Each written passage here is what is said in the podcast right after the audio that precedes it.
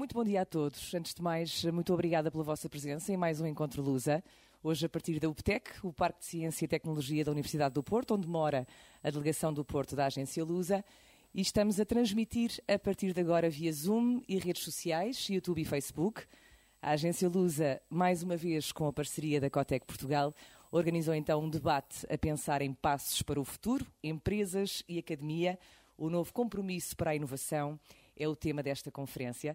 A ideia é debater a importância da relação de compromisso entre as empresas e as universidades para criar e consolidar parcerias de inovação. No arranque, damos as boas-vindas ao diretor-geral da Cotec, Jorge Portugal, e ao presidente da Agência Lusa, Joaquim Carreira. Vamos a isto.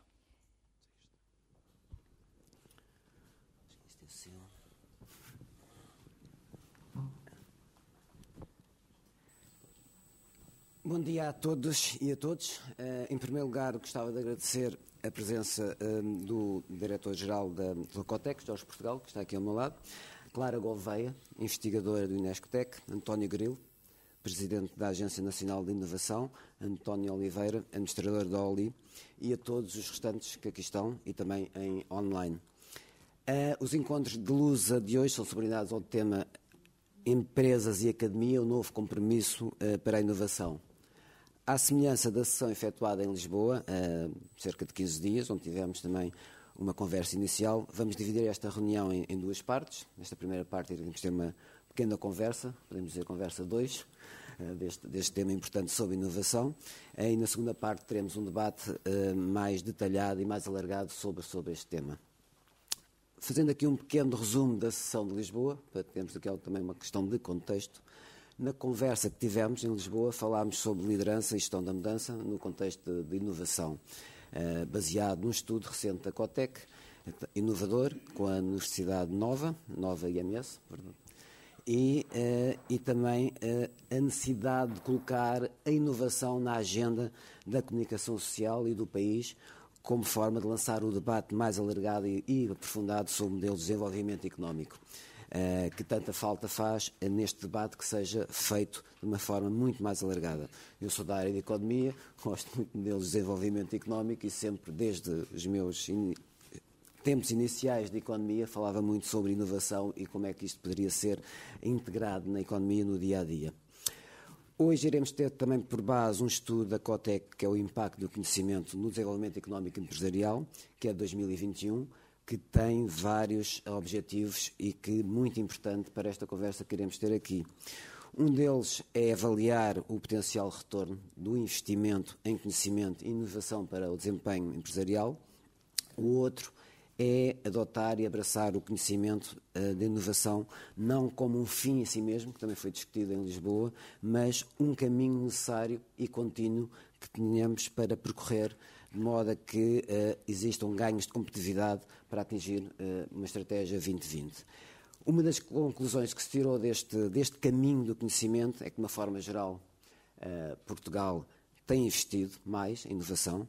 Temos passado de, de valores de investimento cerca de 1,29 para 1,36 de 2014 para 2018, em percentagem do PIB, mas mesmo assim metade do que a média europeia. Isto é uma não boa notícia nesse aspecto. Outra não boa notícia, e que tem a ver com algo que passei por outras indústrias, especialmente a indústria farmacêutica, que se põe com o valor económico gerado por, esta, uh, por este investimento, uh, que está ainda muito aquém da, da, da média da União Europeia. Ou seja, parece que o investimento em ID não está a potenciar o retorno desejado comparativamente com outras um, ehm, com outros países e com outras uh, indústrias mesmo desses países. E também, que é um tema 2, que é muito importante, que em termos de inovação colaborativa, nomeadamente em termos de instituições de investigação e de ensino superior, ainda estamos muito aquém desses objetivos. Uh, o que temos ter presente é que estas entidades têm recursos humanos muito capacitados, uh, com competências em ID, uh, eh, em maior número, e há um desequilíbrio entre estas entidades e as empresas. As empresas têm o conhecimento do mercado, no fundo, para gerar valor, e existe, parece aqui, um desequilíbrio que deveria haver uma mobilização e uma transferência deste conhecimento de modo a que, uh, do meu ponto de vista, se conseguisse gerar mais valor. Eu penso que o Jorge queria vai apontar aqui mais alguns eh, dados sobre esta questão, porque é um estudo da Cotec, e Jorge, se quiser pegar nestas minhas palavras. Muito bem, Joaquim, muito bom dia, muito bom dia a todos. Uh, enaltecer esta nossa parceria uh, que celebramos entre a Agência Lusa e a Cotec Portugal.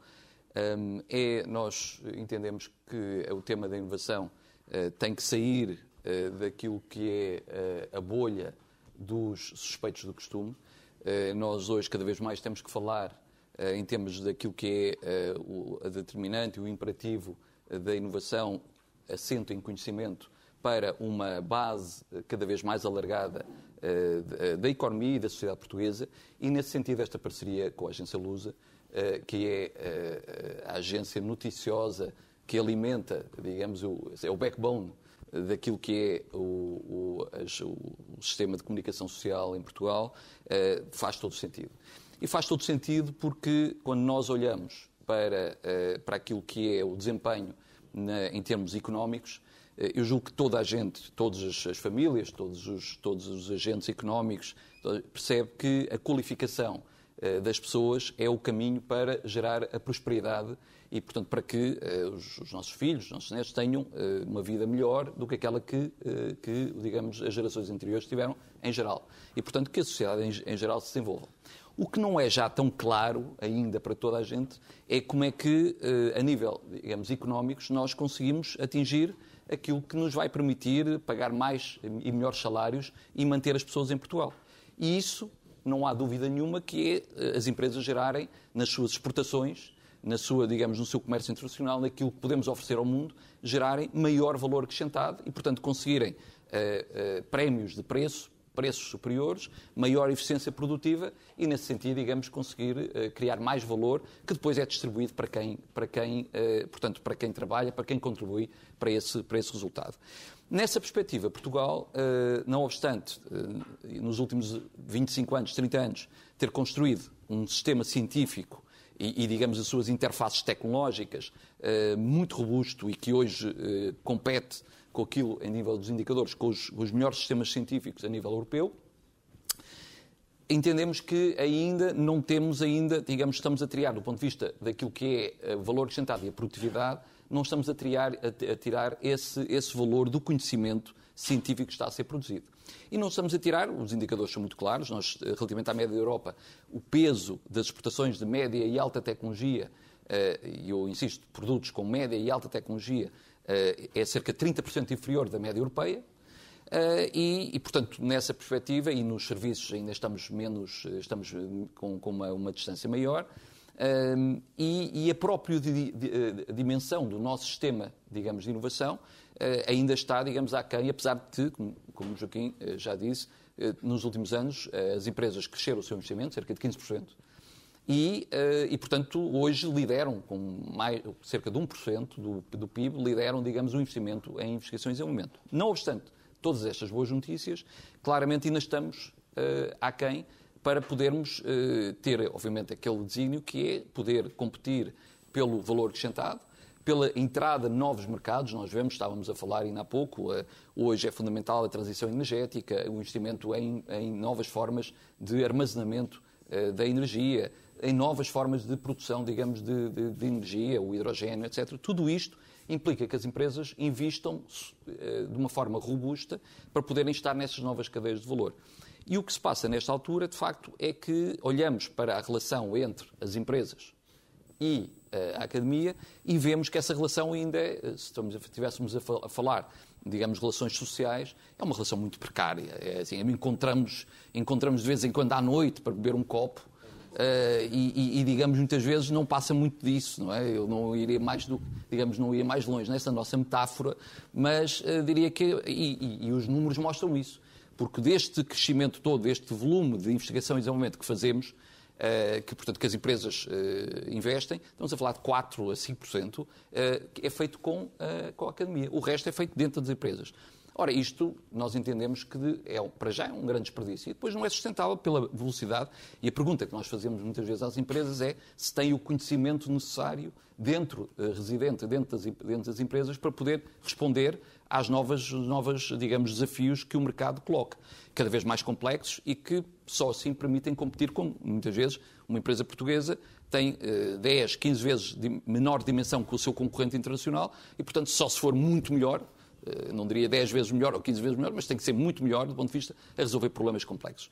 Nessa perspectiva, o que, é que, o que é que nós vemos? Vemos, efetivamente, que este novo compromisso, esta aproximação, e, que, e, vemos que há claramente um gap entre aquilo que é o modelo, quer do lado das universidades e da academia, o modelo incumbente de relação com, eh, que, quer a nível dos, dos doutorados, doutoramentos, eh, por definição, eh, há uma relação, há um centro de gravidade que está, do ponto de vista da produção de conhecimento, nas empresas e fora da academia. Esse é um modelo, digamos, já normal.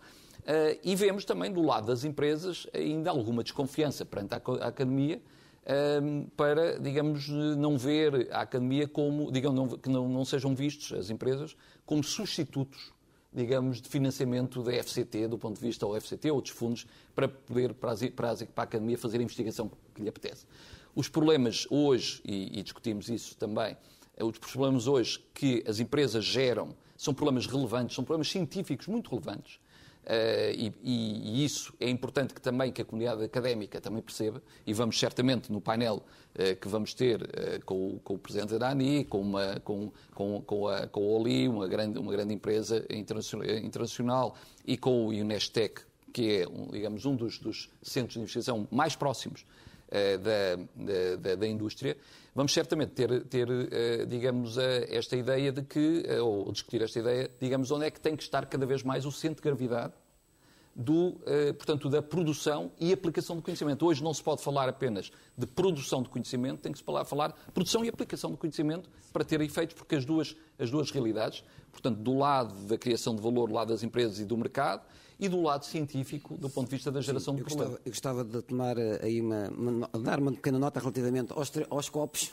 que na realidade a Lusa também já nos últimos anos, se calhar, bebeu três copos através de, de universidades, de, de, universidades e institutos de investigação. Tivemos com, com o INESC-TEC, tivemos com o INESC-ID, tivemos com o ISCTE e na realidade são, eh, o que é que nós quisemos fazer? Algo de inteligência artificial que estamos muito longe de ter. Há aqui uma pessoa que esteve a trabalhar também ao nível da notação, que é um processo bastante complexo e que, nitidamente, a Lusa, por exemplo, não tem capacidades, competências nessa área e precisamos do apoio, claro. E o que é que eu senti é que no início, por exemplo, mais com, a, com o Inesc, a ideia que tivemos mais uma parceria mais uh, de financiamento também do investimento que, o Inesc ideia que teve ao nível da NLP, ao nível deste projeto chamado Contra Havia uma, um grande desconhecimento do que é que a Lusa faz, o que é que a empresa faz. Quando digo a Lusa, digo o que é que uma empresa no mercado faz. E esta ponte tem que ser construída. Ou seja, o conhecimento científico que está no lado e o conhecimento de mercado que está, porque é que este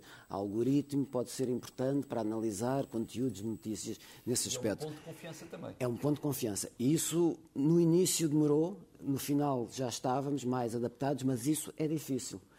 Com, com, com o ISCTE também, o caso do, do INESCTEC, uh, foi outro conteúdo, foi outra situação e outra dimensão, que era analisar conteúdos que nós tínhamos mais para servir de matéria-prima também. E esse é um aspecto. O outro aspecto que temos, temos, temos, se calhar, da parte do setor público, no caso da Lusa, que é preocupante muitas vezes, é os estrangulamentos ao nível de investimento porque quando digo a Lusa, Lusa e setor público, o investimento está muito estrangulado. Como é que a inovação pode chegar ao setor público? Empresas empresariais, não estou a falar uh, administração, e administração também é importante, claramente, mas empresas do setor público empresarial do Estado que podem ter inovação. Como é que isso pode ser catapultado? Ainda ontem tive uma Assembleia Geral da Luz onde o investimento, o, investimento, o orçamento não foi aprovado, uh, e isto é algo muito importante. E o investimento que estamos a fazer atualmente é um investimento, que também está dito aqui no estudo, investimento muito de substituição. Há aqui uma parte do estudo que fala que as empresas portuguesas falam, muito, falam, falam e fazem muito mais investimento ao nível de substituição do que investimento de desenvolvimento, investimento de algum risco. Uh, e isso é necessário também que as empresas do setor público empresarial do Estado, que há bastantes, pelas minhas contas, cerca de 170 a 180 empresas, que têm a influência no, no ecossistema total de várias áreas de, de, eh, de, atividade económica em Portugal, que isso seja libertado, de alguma maneira. Uh, e é uma realidade que nós temos também, que vezes não falamos também do setor público. Como é que a inovação chega ao setor público empresarial do Estado? Não, quando nós estamos a falar de qualificação e, digamos, qualificação das pessoas para poder, digamos, criar estas relações entre empresas, uh, empresas ou entidades, digamos, externas à academia e à academia, nós estamos a falar exatamente numa míria de, de diferentes, não só as empresas, mas, digamos, o Estado, os hospitais, o sistema, o sistema de saúde. Portanto, estamos a falar de uma míriade muito, muito lata. Mas o que eu gostava, e estamos quase também a terminar o nosso aperitivo para o, para o painel principal, uh, eu gostava de sintetizar aqui que, de facto, esta aproximação e no nosso no plano de inovação para Portugal da, da COTEC, que lançamos no, no final do ano e que estamos, está em curso, eh, esta ligação, este novo compromisso entre a academia e a, e a, academia, as empresas e as políticas públicas é um aspecto absolutamente essencial. É neste triângulo que se joga também a capacidade. E neste estudo que nós fizemos também foi olhar para os setores exportadores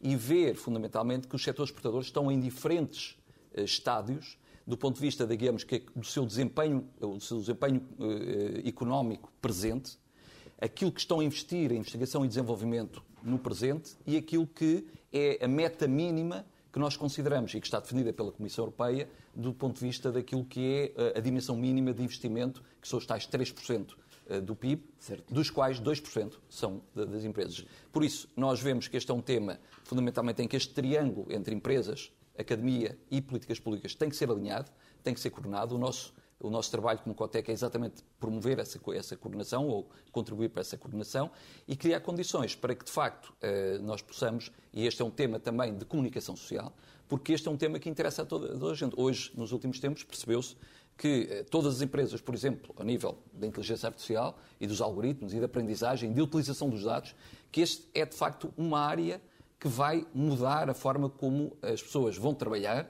as empresas vão trabalhar, vão criar valor e se vão organizar e, e todo uma, um grande... Há claramente também um grande hype nesta altura, com, estas, com os chats GPTs da vida, com as maravilhas que eles nos prometem, mas acima de tudo o que é certo é que de facto nós no futuro as empresas vão trabalhar a partir dos dados, vão trabalhar de uma forma muito diferente. E é muito importante e por isso é que isto é um tema também de comunicação social e um tema também dos jornalistas, do compromisso também, este é um compromisso dos jornalistas, de, eh, digamos, trazer, e nós, eh, Cotec, queremos também dar visibilidade, bons casos de colaboração. Aliás, nós vamos falar neste painel, certamente, de bons casos de colaboração entre a academia e, uh, e, a, e, a, e as empresas, uh, com o apoio de, do, dos, do, dos, dos, instrumentos de apoio público, até porque, como disse Joaquim, uh, muito do que se faz é, digamos, aquilo que se fala da inovação incremental e não daquilo que é eh, a abertura de novos mercados. Exatamente. E o que nós estamos a assistir neste momento, muito, digamos, é uh, muitas possibilidades de criação de novos mercados, mas que é preciso também, também outra, outro estofo a nível de, de, de risco, a nível de conhecimento e a nível da aposta no investimento. Sim. Uh, acho que chegou o nosso tempo, não é? Vamos passar então ao debate. Ficaríamos aqui o resto do dia, mas agora teremos o debate também. Chico. Obrigado. Obrigado.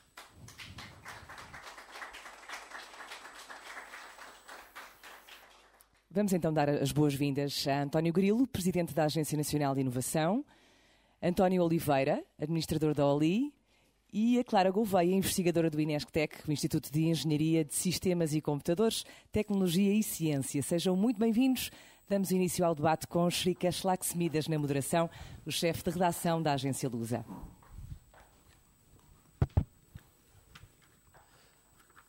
Bom dia a todos e obrigado por estarem aqui, tanto os que estão presentes aqui na UPTEC na Baixa do Porto, como os que acompanham uh, esta sessão no, na emissão online nas redes sociais.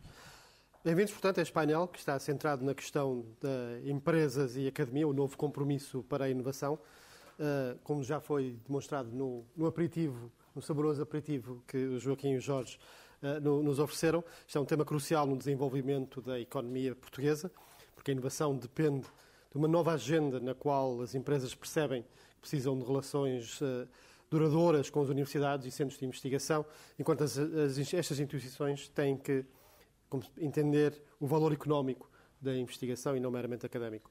Eh, felizmente, para nos ajudar a analisar esta relação complexa. Temos hoje aqui um painel de luxo com os representantes de três organizações que têm papéis e experiências distintas e importantes uh, nesse, neste tema. A Agência Nacional para a Inovação, que tem por objeto desenvolver ações destinadas a apoiar a inovação tecnológica e empresarial em Portugal. Bem-vindo, António. O Inescotec, a instituição de interface exemplar que junta academias, empresas, administração pública e a sociedade, aplicando o conhecimento e os resultados da, dessa, da investigação em projetos de transferência tecnológica. E a OLI, empresa baseada em Aveiro, que usa ligações fortes com, com a academia para desenvolver novas soluções no seu setor e que tornam as casas de banho num local, num, em lugares hidricamente eficientes, confortáveis e seguros. Bem-vindos novamente. Uh, temos cerca de uma hora. Uh, obrigado por terem aceito o convite. Temos um, cerca de uma hora e e uma hora e pouco, e depois podemos abrir perguntas para a audiência. Portanto, tomem nota e qualquer coisa que me escape, por favor, atirem aqui aos nossos membros do, do painel. Sem perder mais tempo, vou, vou à primeira pergunta, que é igual para os três. Gostava de começar por perguntar como é que têm visto, em geral, a evolução da importância da relação entre as empresas e a academia na inovação em Portugal. Peço que aproveitem também para explicar o papel de cada uma das vossas uh, instituições neste, neste tema. Bom dia, uh, obrigado à Agência Lúcia e à Cotec por convidar aqui a Agência Nacional de Inovação. É um enorme prazer estar aqui a discutir um bocadinho este tema. Um, eu tenho, enfim, estou aqui como presidente da, da, ANI, mas eu sou um académico e, portanto, obviamente, sou uma parte interessada neste diálogo entre as empresas e, uh, e a academia, embora seja um académico que teve sempre uma forte ligação às empresas. Portanto, este é um tema que me diz muito e senti na pele e sinto na pele enquanto investigador um, ao longo dos anos. a Agência Nacional de Inovação, de facto, é um, uma empresa pública que também tem as suas vicissitudes. Há pouco estávamos a falar sobre as vicissitudes de ser uma agência pública, uma empresa pública e que tem que, obviamente, com um propósito muito claro, que é fomentar a inovação na sociedade, mas particularmente nas empresas em Portugal, mas fazendo-o através daquilo que se faz, em termos, daquilo melhor que se tem em termos de ciência e de tecnologia. De preferência que essa ciência e tecnologia venha daquilo que são as universidades e os laboratórios uh, uh, em Portugal, mas não exclusivamente, e, portanto, obviamente, hoje em dia a ciência e a tecnologia não está, uh, não pode ser localizada, não pode ser vista de uma forma localizada, tem que ser sempre vista de uma forma, forma global. E aquilo que nós procuramos fazer é desenhar um conjunto de políticas públicas que permitam potenciar a inovação nas empresas e na sociedade, na economia em particular, através da ligação entre aquilo que se faz nas universidades, nos laboratórios, com as empresas. Esta política pública, que um, obviamente eh, faz parte, e portanto não é nada de novo, é uma coisa que é transversal, conforme também já o Jorge. A, ANI faz eh, este ano 30 anos, e portanto, quando surgiu há 30 anos, tinha exatamente o, mesmo propósito. Uh, portanto, é uma política pública que tem atravessado décadas diferentes governos, sempre com este propósito de encontrar formas de uh, fazer esta ligação mais forte entre a ciência e a tecnologia. Um, para isso, depois nós, o que nós fazemos, a Agência Nacional de Inovação faz, uh, desenha instrumentos que permitem apoiar um, as universidades e as empresas, e sempre naquele propósito que, essa é uma matriz própria da ANI, uh, potenciamos projetos iniciativas em que ambos estejam presentes, ou seja, em que uh, as universidades e as empresas estejam presentes. E, portanto, nós não apoiamos só universidades, nós não apoiamos só empresas, nós apoiamos sempre, tipicamente, um, ehm, os dois em colaboração, em formas, diferentes formas colaborativas, depois mais para a frente podemos falar um bocadinho sobre elas, diferentes formas colaborativas uh, para que, de facto, uh, haja inovação. E, e, e, quando nós falamos em políticas públicas, falamos também numa questão que é importante, e o Jorge já há pouco falava sobre isso. Um, nós, em Portugal, as empresas estão muitas vezes voltadas para a questão da inovação mais incremental. Uh, eu, enquanto Presidente da ANI, tenho uma perspectiva de que nós temos que uh, fomentar ainda mais aquilo que é a inovação que cria, de facto, um fator diferencial no mercado. Um, não podemos deixar de apoiar, obviamente, a, a inovação incremental, mas temos que uh, como política pública e tendo em atenção que estamos a falar em dinheiro que é público dos contribuintes, de uh, incentivarmos algo com maior uh, uh, risco e, portanto, esse fator de, de, diferenciação. Centrando naquela questão que colocou, como é que está, como é que eu vejo. eu tenho um histórico, não tenho 53 anos e, portanto, já passei 25 anos da minha carreira, quase 30 anos da minha carreira no meio O Jorge há pouco dizia com alguma graça de que estamos na fase dos copos. Uh, eu, perdão discordar um bocadinho do Jorge, eu acho que já estamos um bocadinho para além dos copos, de, de vez em quando à noite. Nós fizemos um longo caminho. Uh, é preciso perceber o que é que era Portugal há 30 anos atrás, o que é que é Portugal hoje. Nós, há 30, eu, em 92, fui para a Inglaterra tirar o doutoramento, porque, de facto, as universidades portuguesas não tinham capacidade para formar jovens Uh, na altura eu era jovem, jovens com, em, em determinadas áreas, porque não havia competências nas próprias universidades. Nós hoje temos um, um sistema uh, universitário, laboratórios altamente capacitado, que compete em qualquer lugar do mundo e em muitas áreas nós temos líderes um, nas nossas áreas científicas. Uh, e, portanto, isso é uma evolução tremenda do ponto de vista daquilo que é a capacitação das nossas, das nossas universidades e laboratórios de investigação. Temos também empresas um, que hoje, e o Jorge também falou sobre isso, temos hoje empresas que são líderes nas suas áreas, um, têm, obviamente, estão muitas delas uh, em, em, setores altamente competitivos. É verdade que ainda são em número relativamente reduzido e, portanto, estas empresas que são capazes de se diferenciar nos mercados internacionais através da inovação Uh, são ainda num número relativamente curto, mas se olharmos para aquilo que era a realidade há 20, 10 ou 20 anos atrás, nós estamos numa distância muito grande. E o terceiro fator que também é muito, que eu, para mim é, é muito diferente daquilo que nós encontrávamos há 10 ou 20 anos atrás, é que hoje, na generalidade, as pessoas que estão nas empresas percebem que para inovar precisam de conhecimento que está uh, nas universidades. E, portanto, estão e estão disponíveis para isso. E também nas universidades, uh, uh, eu penso que já existe digamos, um, uma consciência de que nós, eh, a, investigação fundamental é, é muito importante, mas nós temos que ser capazes de também criar valor para a sociedade. E, portanto, também há cada vez mais pessoas nas universidades com essa disponibilidade para trabalhar com as empresas. Depois temos os detalhes. Nos detalhes, muitas vezes, é que estão os problemas. E, e um, dos, um, dos, detalhes é que as expectativas nas empresas e, nas, e, das pessoas que estão nas universidades são ainda muito diferentes. Uh, e podemos falar um bocadinho disto mais para a frente, mas um, é preciso saber gerir estas expectativas, é preciso encontrar por parte da ANI, por exemplo, políticas públicas que ajudem a gerir melhor estas expectativas, para que um, haja uma maior convergência ainda comparativamente àquilo que eh, tem acontecido nos últimos anos. Agora, me permitem dizer que nós estamos numa situação muitíssimo melhor do que estávamos há uns anos atrás. Acho que estamos, com todo respeito pelo que o Jorge disse, estamos um bocadinho para lá da questão dos copos. Acho que passámos um bocadinho essa fase. Há uma genuína consciência hoje da importância desta ligação entre a academia e, e as empresas. Agora, não há dúvida nenhuma que quando comparamos com aquilo que se passa em alguns dos benchmarks a nível internacionais, quer na Europa, quer fora da Europa, Israel, Coreia do Sul, um, Uh, estamos, muito, estamos muito longe. Não? É? António, obrigado. Algum destes temas vamos voltar na, na segunda ronda. Passo a palavra à Clara.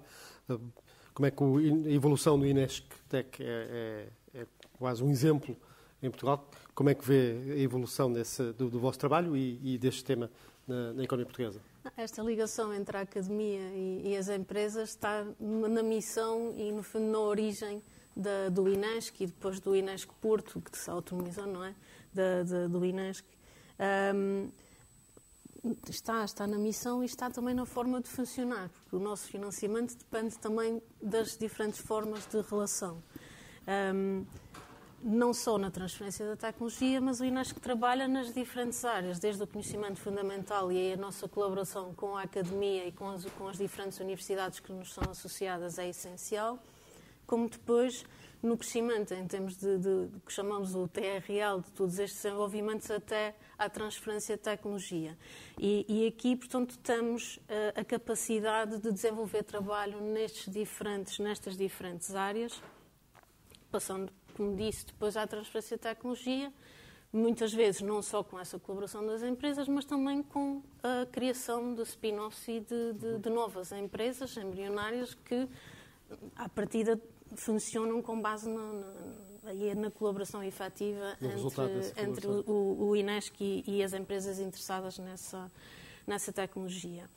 Uh, e, portanto, o próprio, as pessoas que constituem a INESC, estamos desde os docentes até o pessoal próprio que é essencial para a gestão de todos esses processos. Falávamos há pouco da questão processual, de muitas vezes associadas a estes financiamentos, e, portanto, é essencial também ter essa capacidade de responder e poder tirar esse trabalho uh, dos investigadores, mas, acima de tudo, temos também um corpo de investigadores que não são docentes, não têm as responsabilidades académicas e, no fundo, o peso da avaliação, que não é que não passa apenas pela colaboração com, com, as empresas, e acho que isso é importante, se calhar falarmos uh, um pouco mais à frente, muitas vezes está muito longe disso, e acho que isso também é parte do, do problema, mas sim temos aqui um corpo de investigadores, doutorados e não doutorados, que procura um, ser o dicionário entre a academia e, uh, e, as empresas e para que não haja essa dificuldade uh, de linguagem que também falavam, falavam há pouco. E, portanto, é assim que trabalhamos todos os dias.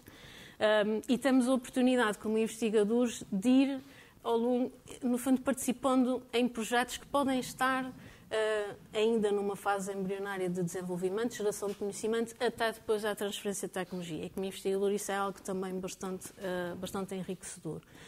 Um, um terceiro ponto que eu gostaria de referir é a questão de formar equipas multidisciplinares, de existir realmente um ecossistema, não só nestas diferentes tipologias de pessoas, de docentes, de, de investigadores e, e, também depois de, de, de, outras pessoas mais, mais relacionadas com a, com a gestão, Uh, mas temos, de facto, áreas diferentes de conhecimento a trabalharem muito próximas. Uh, e aqui o Inesc tem esse, tem esse modelo que para as empresas também é muito interessante. Temos desde a energia até às telecomunicações, ao multimédia, até às, às ciências da computação e análise de dados que também falávamos há pouco. Uh, e esta ideia de, de de, de, equipas multidisciplinares é algo também muito interessante e que eu penso que tem vindo a ser replicado com os collabs e com outras, e com outras iniciativas que permitem fazer essa, essa aproximação. Portanto, eu, eu estou aqui também de acordo com, com, com, o António Grilo. Acho que, de facto, já fizemos um, um caminho bastante significativo. Acho que nos últimos anos criou-se uma aproximação muito maior. Existe, no entanto, ainda muito trabalho a fazer. Obrigado, Clara. António, bom dia. Uh, da parte da escolha da, da, da, da, vossa empresa para estar aqui foi, foi interessante, uma conversa entre eu e o Jorge e, e foi, foi, o meu instinto foi rapidamente ver, tá, parece muito interessante uma empresa da vossa escala que está tão virada para, para a inovação, já ganhou prémios e tudo. Como é que uma empresa, como é que a vossa empresa vê a importância deste tema, como é que tem evoluído internamente e como é que vê na economia? Bom dia a todos e muito obrigado à Cotec e à Lusa pelo, pelo convite a, que fizeram à Oli para estar aqui presente. Eh, eu partilho a opinião do, do António e da, e da, Clara eh, e o exemplo da Oli personifica um bocadinho este, este percurso. Portanto, eh, a inovação na Oli está muito ligada à relação com a Universidade de Aveiro, portanto, uma ligação natural, proximidade física. E começa no, nos meados dos anos 90 com um lançamento de um, de um produto que na altura foi desenvolvido pela Universidade e que deu origem a várias patentes e que permitiu abrir um conjunto de mercados internacionais, ou seja, além do fator inovação e diferenciação pela inovação, esteve ligado ao percurso internacional da, da empresa. Um, naturalmente, como, como, aqui também foi dito, as empresas procuram uh, muitas vezes, e porque têm que vender todos os dias e lançar produtos uh, com frequência, uh, investigação aplicada e, e, inovação incremental, porque conseguem consubstanciar isso em valor de forma, de forma mais rápida. E isso ajuda também a fazer a gestão de expectativas que foi referida com, com os investigadores, porque conseguimos balizar muito melhor uh, aquilo que são os nossos objetivos e comunicá-los à partida, alinhando as expectativas de quem, quem vai investigar no, dentro, deste, deste, dentro do processo. Atualmente, mais do que nós termos percebido que não conseguimos inovar sem, a, sem, a, sem as universidades e sem os elementos do, do, sistema científico e tecnológico, nós fazemos também uh, uso dos meios laboratoriais que foram aqui referidos, que as universidades dispõem e que as, e que as empresas, por simplesmente, não conseguem dispor, porque nunca terão meios eh, para investir uh, nesse tipo de equipamento, nem competências para fazer a leitura dos resultados que esses equipamentos produzem. Portanto, além daquilo que é o contributo que as universidades podem dar do ponto de vista uh, de conhecimento das pessoas que, que, nelas trabalham, há aqui uma componente, eu diria, de hardware que, que as universidades construíram no tempo, que as empresas têm que aprender a, a utilizar com, com vantagem. Portanto, é nesse sentido que eu vejo. Obviamente, a Universidade de Aveiro é que tem mais ligação connosco, mas uh, o técnico, o PIEP uh, e outras do Sistema Científico e Tecnológico, isto é uma procura contínua e, sobretudo, nos projetos de, de investigação fundamental e, e, mais, mais disruptivos do ponto de vista da inovação. Nós fazemos sempre uma auscultação mais, mais global do mercado para perceber quem são os parceiros que, que fazem mais sentido envolver nesses projetos. Obrigado, António.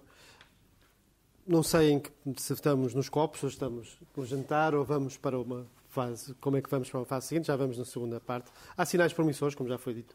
Aqui há casos promissores, mas os números continuam a demonstrar alguma necessidade de melhorias que tem, tem existido nos últimos anos, como o António estava a dizer.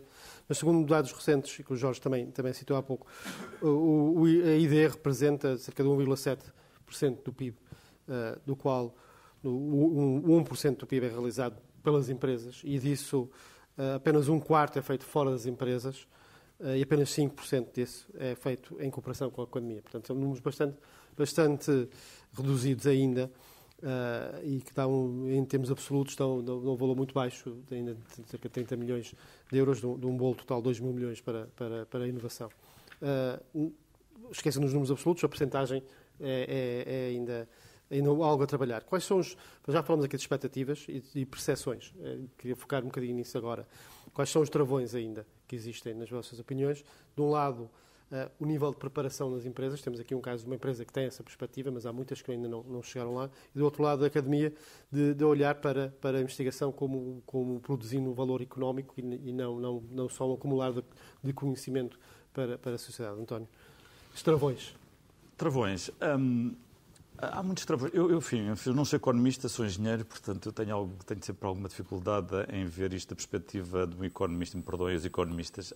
Um, eu percebo, e os números são obviamente importantes, estes valores médios são muito importantes, mas é preciso também perceber que, de facto, que, que os valores de investimento, eh, de inovação, um, são diferenciados e isso tem muito a ver também com os setores que, eh, económicos que nós estamos a falar. Há setores que implicam muito, maior, muito mais investimento um, e há setores que implicam, do ponto de vista, digamos, de, de infraestrutura e do próprio investimento do ponto de vista da investigação, um, menos. Claro que, em média, nós podemos falar nos, nos tais 3%, e eu, eu acho que isso é muito importante. Aquilo que a Cotec fez, está a fazer, é um trabalho muito importante de sensibilização para os diferentes stakeholders que estão, de que é preciso fazer muito mais do que aquilo que está a ser feito.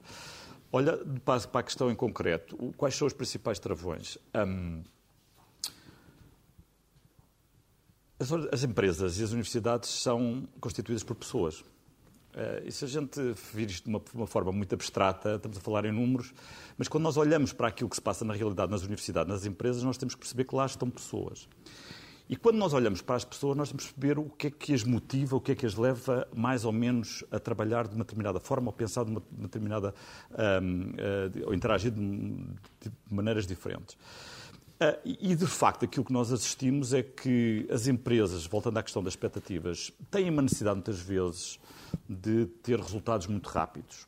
Um, e, portanto, é difícil às empresas em Portugal, no geral, obviamente há muitas exceções, de que quando se fala num projeto de investigação que tem que, se, que eventualmente necessite ser diferenciador, que tem que pensar num investimento a 3 a 5 anos em termos de desenvolvimento. As empresas, no geral, em Portugal, não estão percebem que isso possa ser importante, não têm muitas vezes capacidade financeira para, para, para o poder fazer, têm a urgência de estar no mercado porque estão em mercados altamente competitivos uh, e, e, portanto, têm, algo, têm pressa para ter resultados.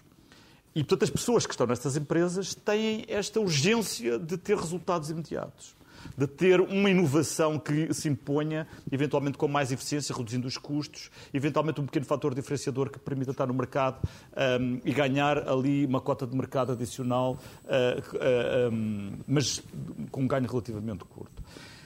Nós não podemos criticar os empresários ou os gestores que pensam desta forma, porque eles vivem o dia a dia com a urgência de gerir uma empresa, e só quem gera uma empresa percebe isso, da necessidade de pagar uh, aos fornecedores, pagar aos, aos, aos seus trabalhadores, e, e, e, da importância que isto tem e na sua consciência do dia a dia.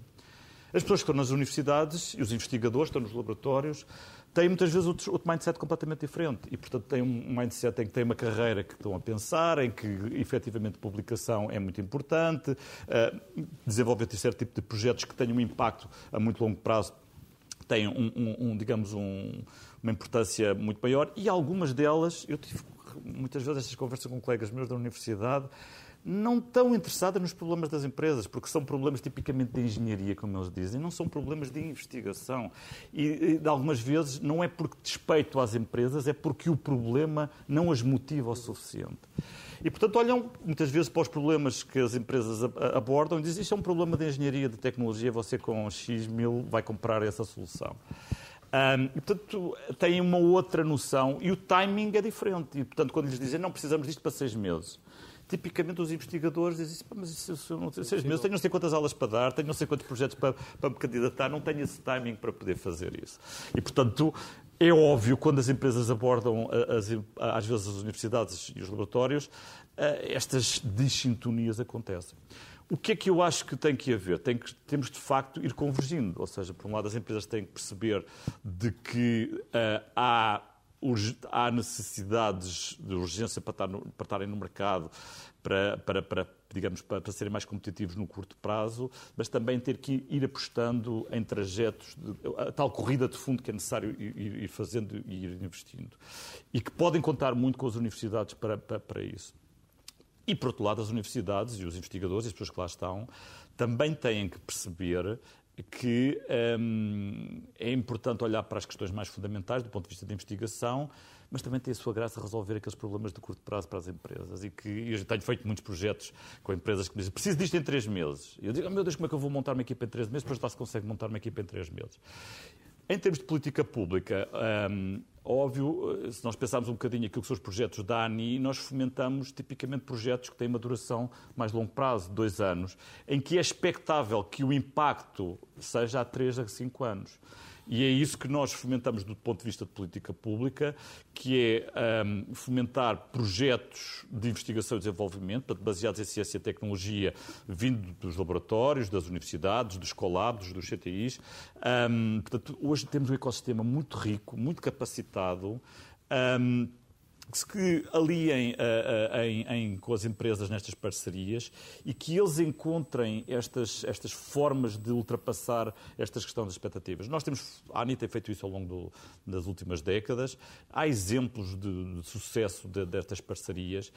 E, e chama a atenção disto, eu tenho tido esta, esta conversa às vezes com, com o Jorge, a própria, o próprio facto das pessoas estarem juntas uh, num consórcio fomenta a que esta desconfiança uh, quase natural começa a desaparecer. Quer dizer, as pessoas que estão nas empresas começam a compreender uh, melhor aquilo que é uh, o meio académico e os próprios meio académico começam -se a interessar mais pelo. Portanto, e nós temos que fomentar estas proximidades, e, e nesse aspecto a metáfora do Jorge é excelente, estes copos. É muitas vezes importante estar próximo para que as pessoas ultrapassem estas desconfianças naturais.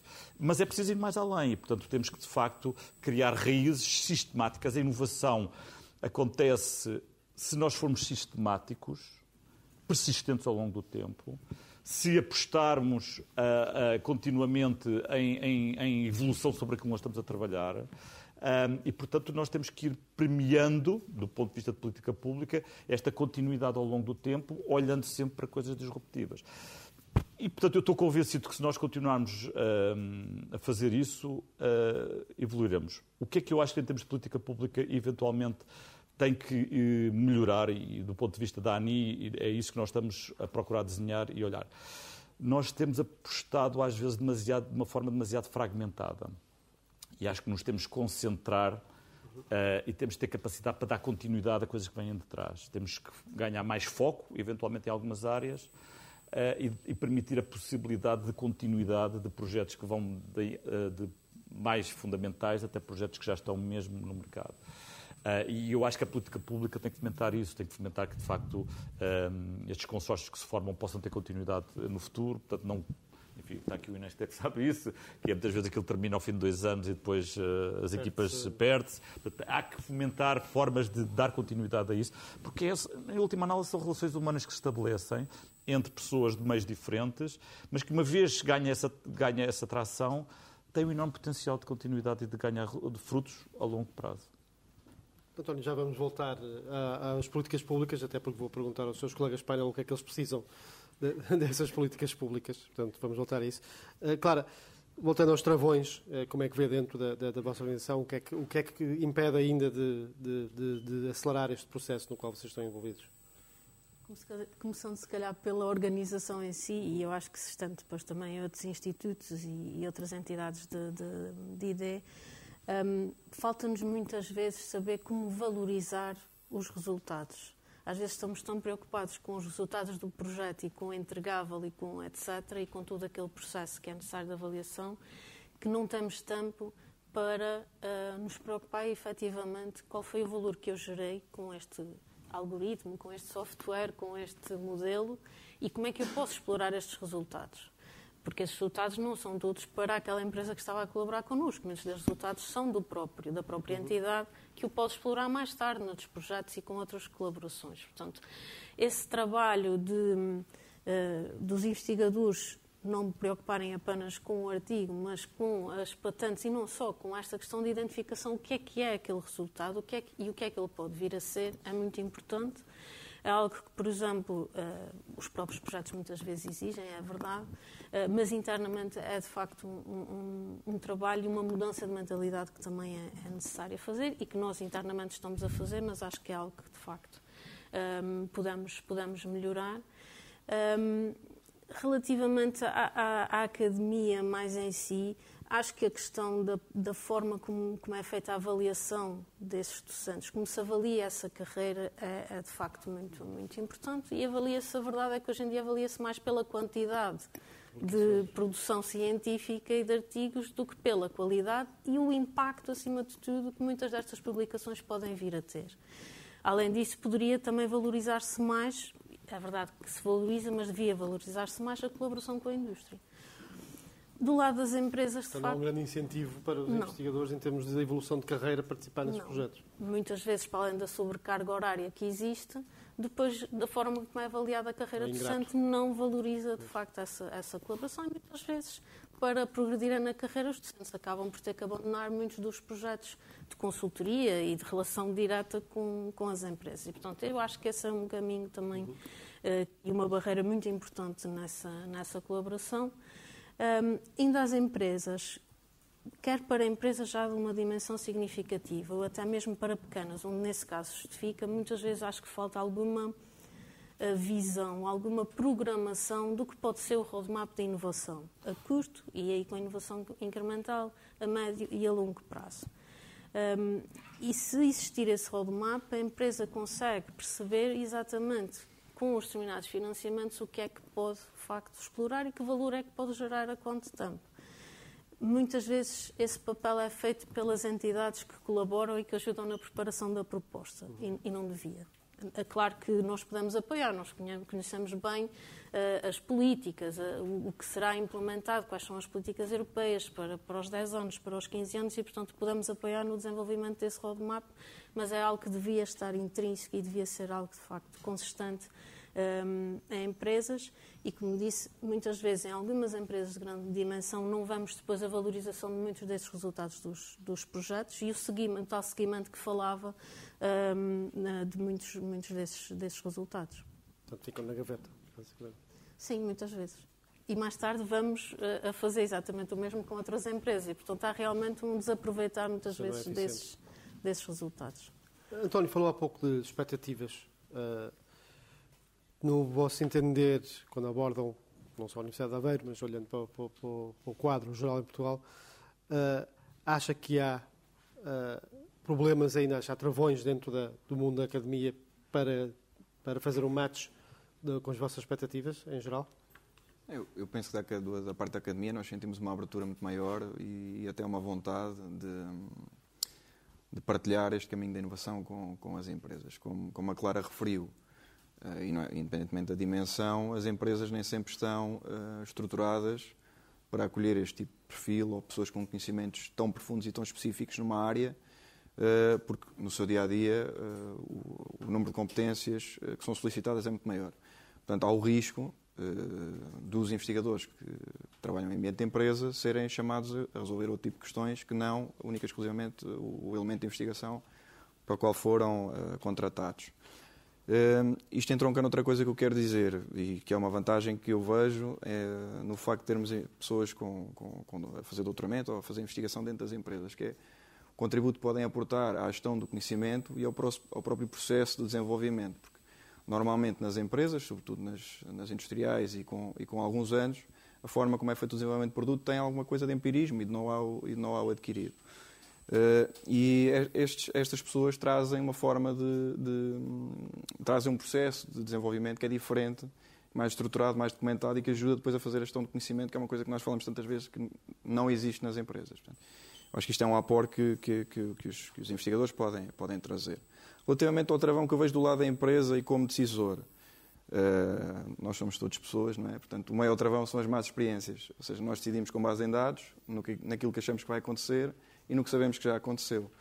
E, sobretudo, em projetos de, de inovação mais disruptiva uh, e, de, e, de, investigação uh, fundamental, uh, tivemos várias experiências em que depois, mesmo do lado do, do, do, parceiro do sistema científico e tecnológico, não conseguimos encontrar soluções dentro do saber que eles tinham para o, o, produto ou o serviço que quisemos lançar.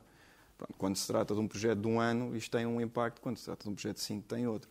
E como sabemos, há casos de, eu vou dizer, não sucesso, de projetos de, de grande investimento, de largo espectro temporal, em que uh, as empresas acabam por ser uh, confrontadas com um, um, dead end, em que o parceiro tecnológico não tem efetivamente capacidade para, para resolver o problema que iria uh, libertar o, o, produto. Portanto, eu diria que essa pode ser maior, o maior travão, mas as boas experiências também podem ser o maior acelerador desta, desta relação entre a academia e as empresas. Esse é um, um ponto que leva para a próxima questão, que já, já foi mencionado aqui pelo Joaquim, que é, há sempre risco, há fatores de risco, e um bocado como, como se vê na, na, na, própria economia portuguesa, em muitos aspectos.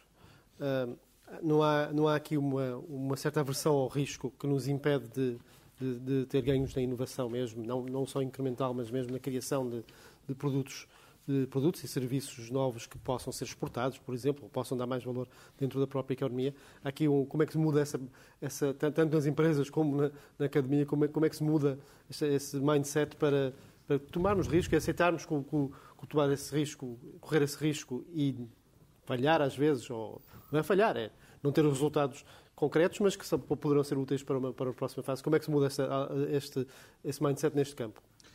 Essa é uma excelente questão. Um, eu, eu, tenho pensado muitas vezes, enfim, os estudos mostram que, de facto, nós, os europeus, portugueses em particular, uh, somos um bocadinho aversos ao risco comparativamente a outras culturas. Eu confesso que tenho alguma dificuldade em aceitar isso, porque aquilo que nós vemos é que, particularmente, a cultura portuguesa tem demonstrado uma enorme capacidade de adaptação e isso demonstra que, de facto, nós respondemos bem às situações de incerteza. E eu, no outro dia, estava a conversa com um empresário que ele me dizia: Eu gosto é de crises, porque sempre que há uma crise, as empresas portuguesas adaptam-se muito rapidamente. É por necessidade, às vezes não é por. Certo, mas, mas estão disponíveis para, para, para, para, arriscar.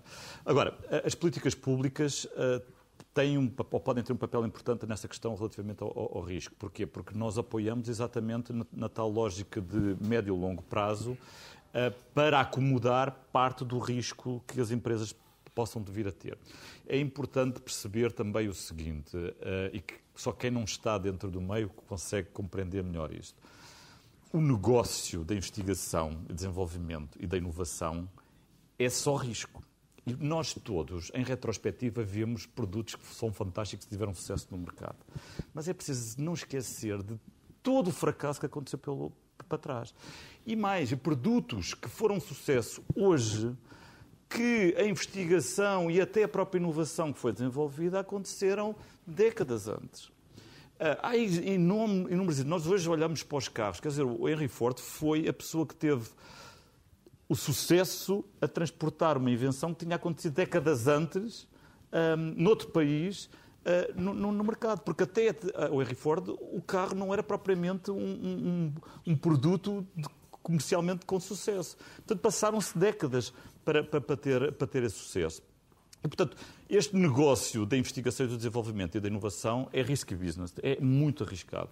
E é preciso que as empresas uh, aceitem esse risco, os investigadores conhecem bem esse risco porque é a vida do investigador é fazer investigação, tentar publicar aquilo não ser aceito e, portanto, eu costumo dizer na brincadeira aos meus, ao, com quem eu trabalhava, os meus doutoramentos, epá, se vocês não gostam de não, esqueçam a investigação porque isto é, deve ser a profissão que mais não vocês levam. Uh, portanto, uh, faz parte. As empresas têm que, que, que assimilar isso. Eu, eu tenho vários exemplos de quando era investigador, de projetos que fiz com empresas, e que aconteceu aquilo que, que estava, onde estava a dizer, que faz, aquilo era um bocadinho demasiado farfetched para, para, para, para o resultado. E passado cinco anos recebo uma chamada da empresa, diz, oh, professor, lembras-te daquele projeto que nós fizemos? Olha que nós queremos desenvolver agora aquilo. Agora aquilo já, já, já não é investigação, já passou, já... Portanto, isso faz parte da natureza do, do, do coisa. Agora, eu tenho, alguma, tenho algumas dúvidas de que nós, em Portugal, sejamos a ver só risco relativamente a essa questão da, da inovação. O que eu acho é que, do lado das empresas, há uma enorme pressão para os resultados. Uh, e eu costumo dizer que uh, nas empresas, enfim, então aqui alguém que gera empresa saberá isso melhor, é preciso correr uh, os 100 metros, correr a milha e é preciso correr a maratona. E eu acho que muitas vezes esta corrida de maratona em muitas empresas não existe, muitas vezes por falta de capacidade financeira e estrutural para poder fazer. E é isso que é preciso ir desenvolvendo. E as políticas públicas, e a ANI nesse aspecto, tem que desenhar ferramentas e tem de ter essas ferramentas para apoiar as empresas nessa, nessa, nessa dimensão. Deixe-me só aqui complementar duas coisas que foram ditas e que foram muito importantes. A questão dos incentivos, eu acho que são, é, é, é muito importante e foram aqui tocados dois incentivos coisas importantes. Uma questão no meio académico, há uma desintonia entre os incentivos para os investigadores face àquilo que eles depois eventualmente fomente a ligação à, à inovação na, com as empresas, isso é claro, embora nos últimos anos tenha-se procurado, em alguns casos, ultrapassar isso. E há aqui um tema que também foi, foi abordado ligeiramente pelo António, mas que eu acho que vale a pena referir, e também é um, um, tema que para mim é muito caro, e também tenho tido esta conversa aqui com o Jorge, que é a questão dos doutores nas empresas, sim, doutorados nas empresas. Eu, eu, para as empresas estar ainda mais próximas com, com, com o meio académico, é preciso. Uh, são pessoas, não é? E, portanto, têm que dialogar. E, e não é fácil dialogar. Uh, e para isso, as, eu acho que as empresas que querem apostar mais de inovação precisam de ter doutorados nas, nas empresas. Às vezes não é necessariamente para fazer investigação, mas o facto de terem doutorados nas empresas que percebem aquilo que é a natureza do meio académico, que são capazes de fazer a ponte, são capazes de dialogar, são capazes de ultrapassar algumas das causas de desconfianças iniciais, é muitíssimo importante. Eu diria que é quase obrigatório às empresas, tem que ser quase obrigatório às empresas que querem inovar, terem um doutorado nos seus quadros, na questão do desenvolvimento de produto, para sistematizar aquilo que é inovação não necessariamente para fazer investigação e desenvolvimento de, digamos, de longo alcance. Mas para mas, que é a estratégia. Exatamente, para, para, definir o roadmap, para fazer a articulação com, com, com as universidades, para que seja mais produtivo. Como é que se gera isto tudo no, no, neste ambiente académico, entre os incentivos, o, uh, os doutoramentos em ambiente empresarial e depois a transferência de doutorados para, para, para as empresas?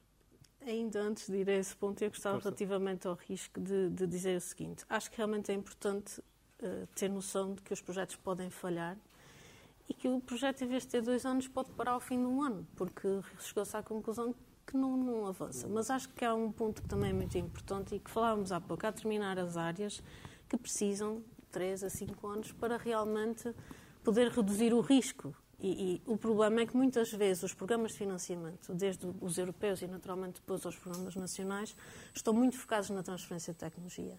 E para haver transferência de tecnologia tem que haver já a geração de conhecimento e da validação do conceito antes. E falta esse financiamento. Falta esse financiamento para os institutos em conjunto com as empresas. E, portanto, é as empresas aí poderem realmente reduzir o risco de investimento numa área que é completamente nova e que tem realmente um caminho a médio prazo a percorrer e não a, a curto prazo a, tirar a dois um a pressão tesouraria que, que impede Certo, portanto, eu acho que pensar neste financiamento para a ciência, mas incluindo as empresas, é algo que é relevante e que temos que voltar atrás, porque como dizia, mesmo a nível europeu, o financiamento principal esteve na inovação, na demonstração, portanto, pressupunha já um conjunto de desenvolvimento que tinha sido feito, feito atrás. Relativamente aos doutoramentos, eu, o doutorado, eh, para, para além de ser alguém especialista num determinado tema, é realmente alguém que é capaz de pensar o problema, olhar o que são as políticas, pensar o problema e tem a obrigação de saber estruturar esse desenvolvimento e construir esse, esse roadmap. Um, naturalmente, se calhar falta-lhe mais alguma coisa e, portanto, aqui mais uma vez, falando um pouco da academia, falta se calhar alguma formação para depois o que é o ambiente empresarial. E aí os doutoramentos em ambiente empresarial são de facto muito, muito interessantes.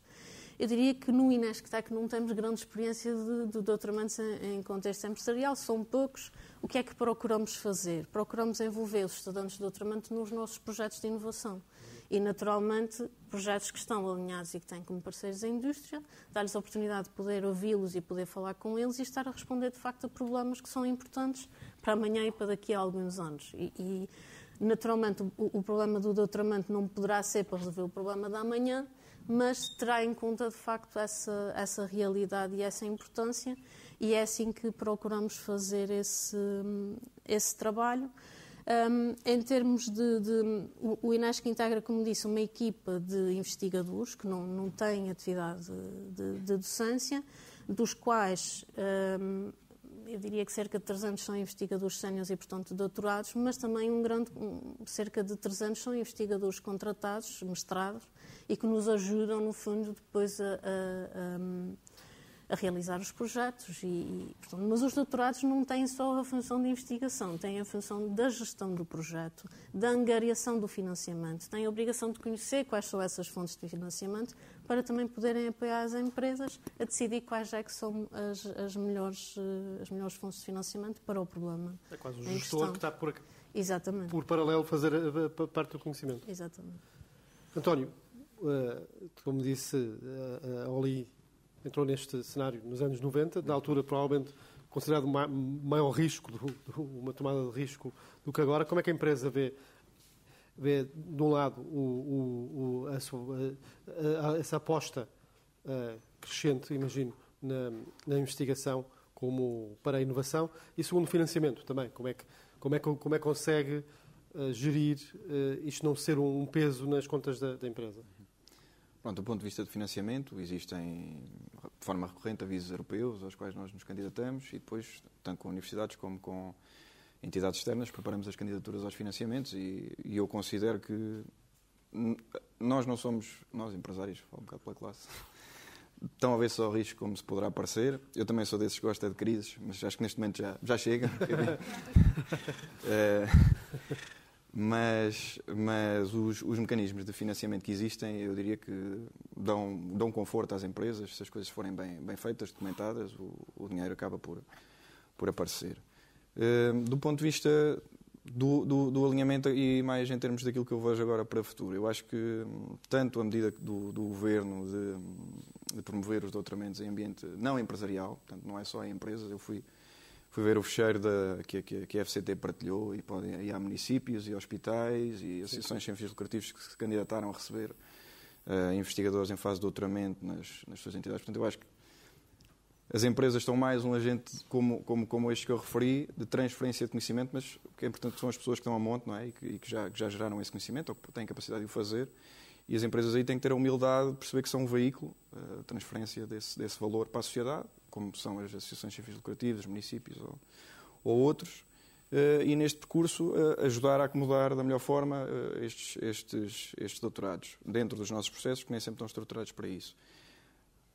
além de, da nossa candidatura também a receber investigadores nesta, neste, neste contexto, temos, o, temos os projetos do PRR. Portanto, nós estamos dentro de um consórcio, temos uma agenda em que submetemos quatro projetos de investigação, todos eles em colaboração com entidades do sistema científico e tecnológico, e, portanto, identificámos um conjunto de competências nos quais agora as universidades ou os institutos nos vão ajudar a identificar uh, investigadores e competências uh, dentro do meio, portanto, pessoas que muitas vezes estão uh, a fazer investigação e não necessariamente o doutoramento, e que vão participar neste, neste projeto. Portanto, eu considero que, por um lado, esta aproximação forçada, digamos assim, positivamente, pelo governo em obrigar os doutorados a estarem em ambiente não empresarial, por outro, eh, a convergência é muito grande, porque os fundos do PRR têm uma data de discussão bem definida, portanto, vai haver certamente pressa de todos, não apenas das empresas, em, em, atingir objetivos que depois culminem, lá está, no, no, financiamento e nos incentivos. E acho que isto tem um potencial de aceleração e de criar boas experiências muito grande e que pode criar aqui realmente um lastro e uma abertura uh, muito grande. Como, como foi dito, nós temos 8%, a Cotec também já escreveu sobre isso, 8% dos doutorados uh, é que são, dos doutoramentos é que são feitos em espírito da empresa. Uh, a média da União Europeia anda à volta dos 30% e os Estados Unidos andam nos 50%. Portanto, Sim. o potencial aqui é enorme. E se nós conseguirmos, nestes três anos que temos, gerar uma experiência muito positiva para todos, uh, isso pode criar uma abertura muito grande para, para, aquilo que é o futuro da relação entre, entre a academia e as empresas. É isso que eu espero que, que aconteça, sinceramente. Boa evolução. Posso À vontade. Aqui só porque eu, há aqui umas questões semânticas que eu agora gostava de, de deixar aqui. Há coisas que são distintas. Uma coisa é fazer doutoramento em empresa, outra coisa é ter doutorados na empresa, outra coisa é fazer ainda doutoramentos com as pessoas nas empresas. Eu tive a discussão com o Jorge aqui várias vezes, em vários, em, em vários fóruns e também nos copos, que é, é preciso que, os doutorados estejam nas empresas. E é preciso que os doutoramentos sejam feitos nas empresas. Porque há, eu, eu, eu, eu orientei vários doutorandos meus que uh, fizeram o doutoramento em que interagiram com as empresas. Mas não estavam lá. Mas não estavam lá. São coisas distintas. Um, doutora, um doutoramento, um doutorado para sentir a empresa tem que estar lá, sentado lá todos os dias. Não pode ir às empresas de vez em quando.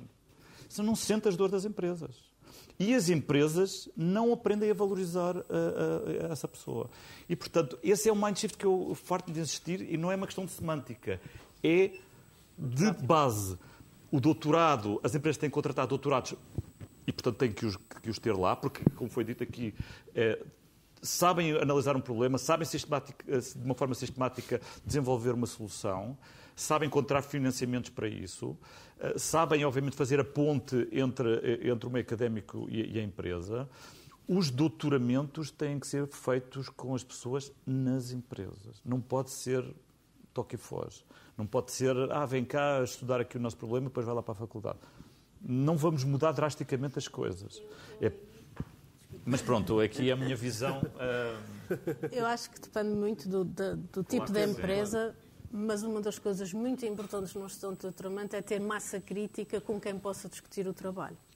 E eu creio que muitos dos, não sei, não conheço quais são as empresas que se candidataram, mas essa questão de existir essa massa crítica, essas, essas pessoas que estão a trabalhar em temas semelhantes, que o possam ajudar a conhecer melhor o tema que está a trabalhar, é essencial. E, portanto, é necessário garantir que a empresa consegue também uh, criar esse ambiente. Nós tivemos experiência, não de doutoramento, mas, por exemplo, de, de, de contratados, onde num projeto de financiado, a empresa contratou eh, a pessoa que ia desenvolver uma determinada função, uma determinada aplicação, e essa pessoa fez o desenvolvimento no Instituto, ficou com conhecimento deste, deste, deste software e foi depois para a empresa, depois de ter estado a trabalhar connosco, ter, ter sido orientado naquele tema, para, e continuou o desenvolvimento da solução. Eu acho que aí, na questão do doutoramento, é também muito importante garantir que existe esse ambiente propício a fazer efetivamente um trabalho que é científico. Ah, de manhã na universidade e à tarde na, na empresa, eventualmente, chegamos aqui a um consenso. Esta é uma questão do tempo, a questão temporal aqui parece-me muito importante, os três mencionaram, mencionaram isso, que é como é que podemos incentivar que a relação passe desse copo para o jantar, para outras coisas mais interessantes, de passar de uma relação de projeto a projeto, que se vê muito, vemos as notícias, as relações quase, são quase todas de, de projeto a projeto, poucas, poucas de ou, ou, ou para objetivos de financiamento, ou para ouvimos quando ganham um prémio de inovação. Como é que se fomenta este, além dos doutoramentos, como é que se pode fomentar este, um processo mais de 3, 4, 5 anos de relação, dos dois lados, na realidade? Sim. Na realidade, as coisas têm mudado também um pouco. Nós agora temos. Um, a política pública também já vem atrás de, já vinha atrás com os CITES, depois, mais recentemente, com os COLAB, em que se procurou exatamente criar uh, esta, esta ligação entre empresas e uh, a academia, laboratórios e universidades, de uma forma sistematizada ao longo do tempo. Portanto, os COLABs são laboratórios colaborativos em que existe exatamente esse cruzamento entre entidades um, ligadas mais à investigação e, uh, e, empresas, e em alguns casos constituem-se associações, uh, ou até podem se constituir como empresas, em que o propósito é ter, de facto, uma estratégia de longo prazo para desenvolver uh, produtos ou serviços que uh, sejam valorizados pelo mercado e, portanto, tem uma dimensão diferente daquela estritamente uh, de projeto a projeto. É óbvio que o financiamento público que existe uh, apenas cobre uma parte daquilo que que é necessário portanto, um, e à semelhança daquilo que existe noutros países, é importante que estas entidades depois encontrem outras fontes de financiamento, tipicamente competitivas, ou também podem ser uh, pelos próprios, para, uh, digamos, desenvolver o, o, seu trabalho. E, portanto, isto muda um pouco um, a, a, noção de que só se trabalha de projeto a projeto. Mas, mas, de facto, esse trabalho de projeto a projeto é às vezes um problema. Aquilo que há pouco estava a ser aqui referido é, muitas vezes, os investigadores trabalham uh, para o projeto, terminam o projeto, não têm a preocupação de como é que vão valorizar aqueles resultados que obtiveram, porque agora abriu uma nova call, um novo aviso e, portanto, tenho que ir atrás daquele aviso e tenho que responder àquele aviso e não dar continuidade àquilo que eu fiz anteriormente e às vezes tenta-se adaptar e por aí fora. Nós conhecemos isso tudo, nós já passámos todos pelo, pelo mesmo. E, de facto, isso é um problema uh, que, que, que, é preciso uh, ultrapassar e por isso que eu acho também na política pública, uh, e ANI vai olhar para isso, é importante de alguma forma, e já no passado isso já aconteceu também, de garantir alguma continuidade desde a parte mais fundamental à parte, à parte de depois de, de, de, de prova de conceito, à prova demonstradora, à prova depois mesmo de, inovação mais, mais produtiva, ter alguma forma de continuidade continuidade ao longo do tempo e, portanto, a política pública tem que ser desenhada, deve ser desenhada para apoiar esse tipo de, de, de projetos. Mas há, existem políticas públicas, portanto, os colapsos são um desses exemplos, em que permite, digamos, o financiamento uh, mais consistente ao longo, ao longo do tempo. Deixem-me só dar uma nota aqui muito importante. Nós estamos a passar, e vamos passar nos próximos anos, por uma injeção de financiamento em termos de investigação e desenvolvimento como não há memória em Portugal. Aliás, aqui os meus colegas não, não deixaram mentir, o problema hoje é encontrar um, uh, eh, investigadores, capacidades em determinadas áreas para responder a todo o financiamento que existe. Com as agendas mobilizadoras, agora com os avisos do, do, do P2030, um, com, com, com, com o Escolab, com, com, com o financiamento europeu. Não falta dinheiro. Não falta dinheiro, não falta financiamento. E até não faltam projetos muito interessantes que estão a ser desenvolvidos. Vamos, eu tenho convicção otimista, portanto, vamos ver daqui a três anos, três, quatro anos, os resultados que isto vai ter em termos económicos. Porque se nós não conseguimos dar algum salto significativo, depois desta injeção de financiamento muito grande, Uh, então temos que eventualmente repensar seriamente algumas das políticas públicas que temos estado a vir a desenvolver ao longo das últimas décadas. Mas com, mas com, com, esta oportunidade um dos aspectos cruciais, certamente, é como é que desenhamos o mapa de onde é que, de onde é que passa esse dinheiro. Houve uma criação de muitos collabs, muitas interfaces nos últimos anos, os casos de sucesso como, como o Inesc, obviamente, mas há muitos também que não, não estão a ser utilizados de, de, de uma forma maximizada. Como é, qual é, que é o papel da agência, por exemplo, em, em certificar que, que, que, o, que, o, dinheiro chega aos pontos certos na rede e depois é bem utilizado? Bom, isso, houve um processo de, de digamos, de, de, chamada para, para, para, que, de facto, os collabs e os CTIs fossem, fossem formados. Uh, a comunidade respondeu, respondeu em grande número, um, em várias áreas, em muitas áreas, portanto, cobrindo quer geograficamente, quer um, setores bastante distintos. Uh, e, portanto, o financiamento de base está lá para todos, uh, em função daquilo que eles, obviamente, programaram e planearam. Um, mas o financiamento base dá apenas uh, parte, cobra apenas parte, e, portanto, obviamente que está na natureza deste tipo de, de, instituições, quando foram formadas, à semelhança daquilo que acontece noutros países, na Alemanha, na, em França, em Inglaterra, um, em Israel. Uh, é também da natureza de, destas instituições ir à procura de financiamento complementar. portanto, eu, eu diria que, do ponto de vista daquilo que está planeado e programado, a cobertura é muito vasta. Um, mas, obviamente, a política pública não se pode substituir aos próprios agentes que estão no terreno a fazer a investigação, claro. a fazer o desenvolvimento do, do, dos produtos e dos serviços que, que compete serem, terem sucesso no mercado. Nós, enquanto ANI, em política pública de financiamento, nós não somos nós que executamos, não é? Claro, temos. São, as oportunidades. Exatamente. Nós potenciamos, minimizando o risco através do financiamento. É? Claro. Uma última pergunta minha antes de abrir ao, ao, ao audiência, que nos remete por, por, ao, primeiro evento que tivemos, que foi em Lisboa, há, cerca de duas semanas, esta questão dos investigadores.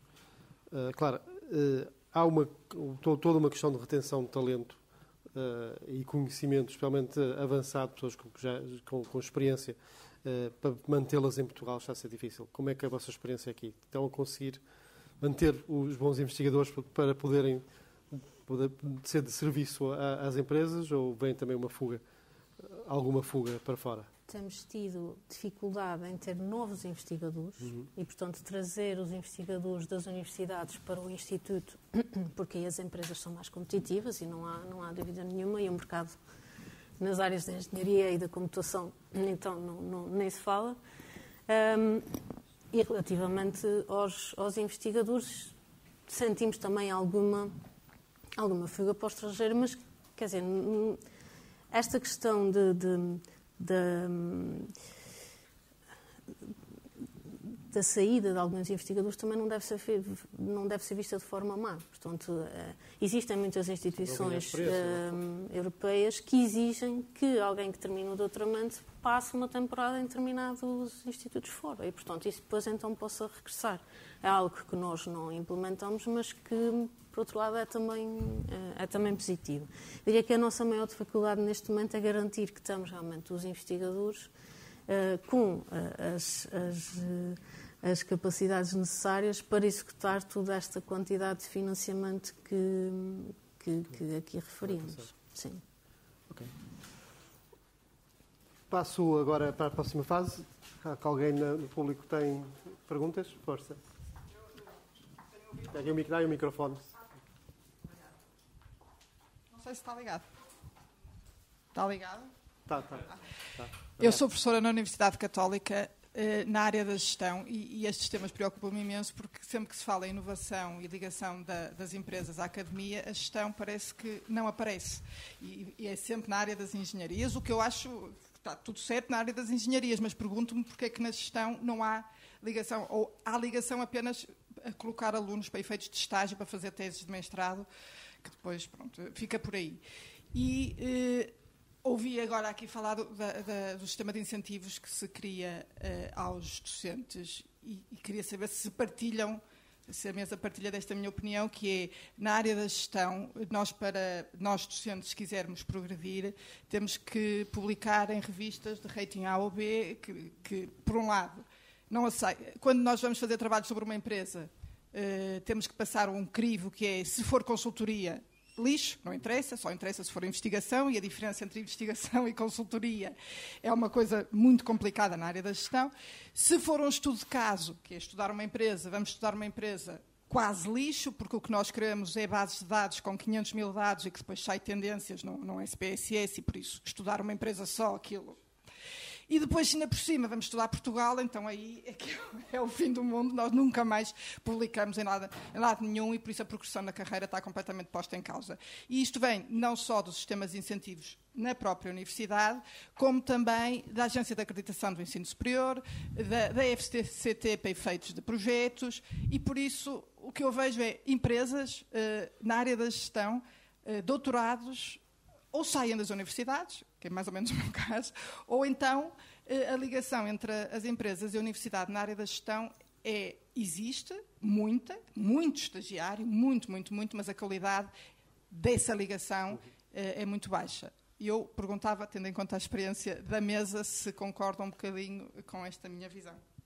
Muito obrigado. Bom, um, eu, eu, compreendo, eu compreendo a questão um, e, e eu, eu, sou de uma área que é a gestão industrial, portanto, a engenharia e a gestão industrial, portanto, tem os dois mundos, tem a parte da engenharia, tem a parte da gestão industrial, um, numa escola de ciências e engenharia, e que na parte, quando se, parte, quando se olha para a parte da gestão, normalmente as pessoas que vêm da área das ciências e da engenharia olham com alguma desconfiança para a parte da, da gestão industrial. E, portanto, compreendo um bocadinho aquilo que está a dizer. Eu, eu, não conheço bem especificamente a área da gestão, mas eu tenho a ideia que a forma como são valorizados os currículos académicos na área da gestão é, vai muito para além da questão das publicações, vai ter a ver com, digamos, com outras componentes mais ricas do que estritamente a questão da, da, das publicações. Mas isso é, é eu, eu, concordo que a forma como as universidades têm feito a avaliação um, dos docentes e, dos investigadores, mas uh, dos docentes na, na, nas universidades não tem sido. Teve o seu tempo, foi importante, já está ultrapassada, há consciência que está ultrapassada e penso eu, algumas universidades estão a corrigir isso.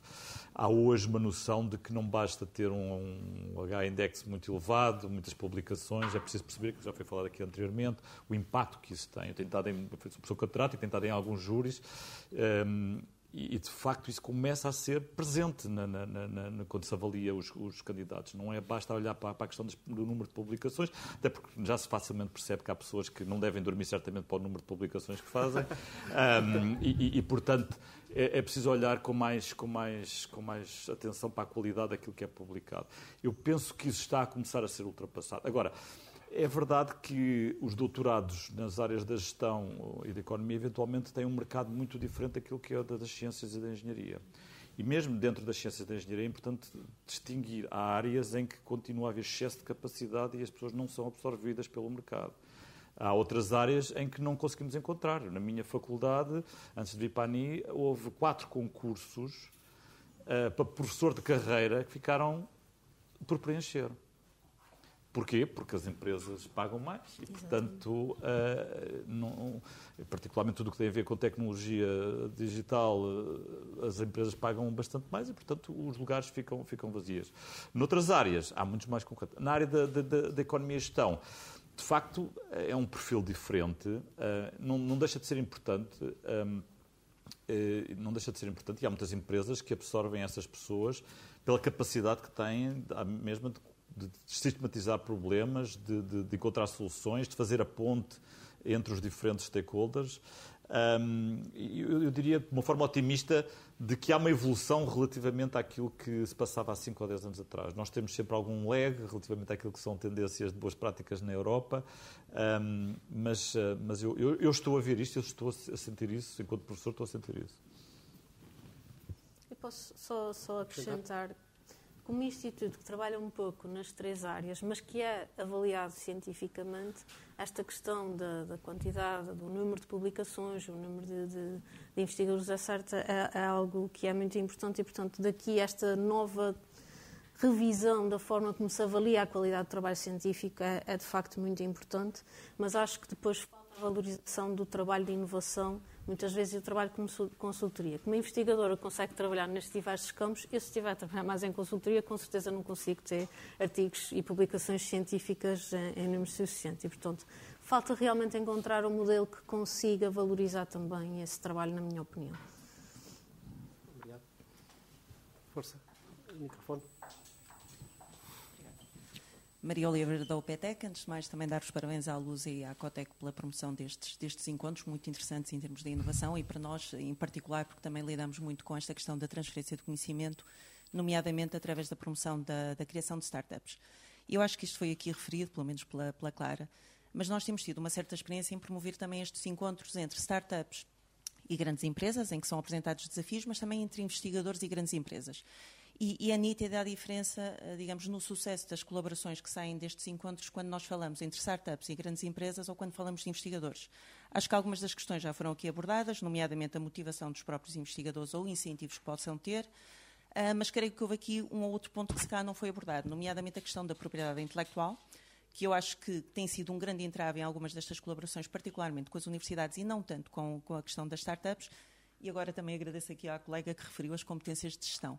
Ou seja, muitas vezes estas startups que, quando eh, são fundadas por investigadores, e eu falo destas em, em concreto, já têm algumas competências de gestão na equipa que lhes permitem, de alguma maneira, conseguir alinhar melhor a comunicação com as empresas. E o mesmo não acontece do lado da academia, parece-me a mim, quando temos investigadores e estudantes de doutoramento. Uh, por isso, neste caso, seria mais para o António Dali e para a Clara, para também perceber um pouco uh, de que maneira é que percebem isto. E só uma nota, porque eu acho que há aqui uma lacuna muito grave ainda em termos de incentivos, tem a ver com as provas de conceito para a própria academia.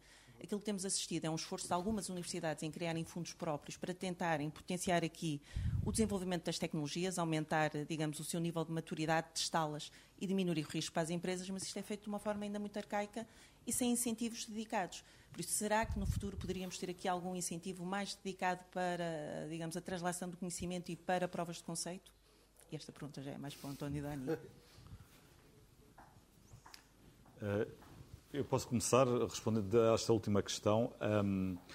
A ANI tem um, através da Portugal Ventures, o Call, um, Call Ino, uh, o que financia, não é bem provas de conceito, mas financia um, até cerca de volta a 100 mil euros um, ideias que estão, vêm da, da, da, academia e que eventualmente queiram ir para o mercado. E, portanto, tenta colmatar um bocadinho aquele problema do Val da Morte entre a parte da investigação e depois o, o, o mercado.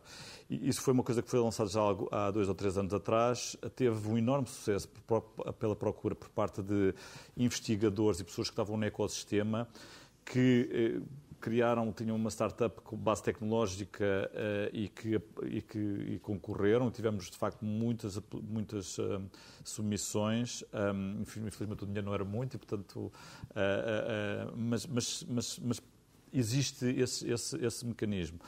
Um, a ANI não é especificamente vocacionada para esse tipo de, de, de digamos, só de investigação e, portanto, isso normalmente é com a Fundação para a Ciência e Tecnologia. Nós financiamos, a nossa política pública é sempre promover esta interação mais entre, entre hum, empresas e, e, e meio académico.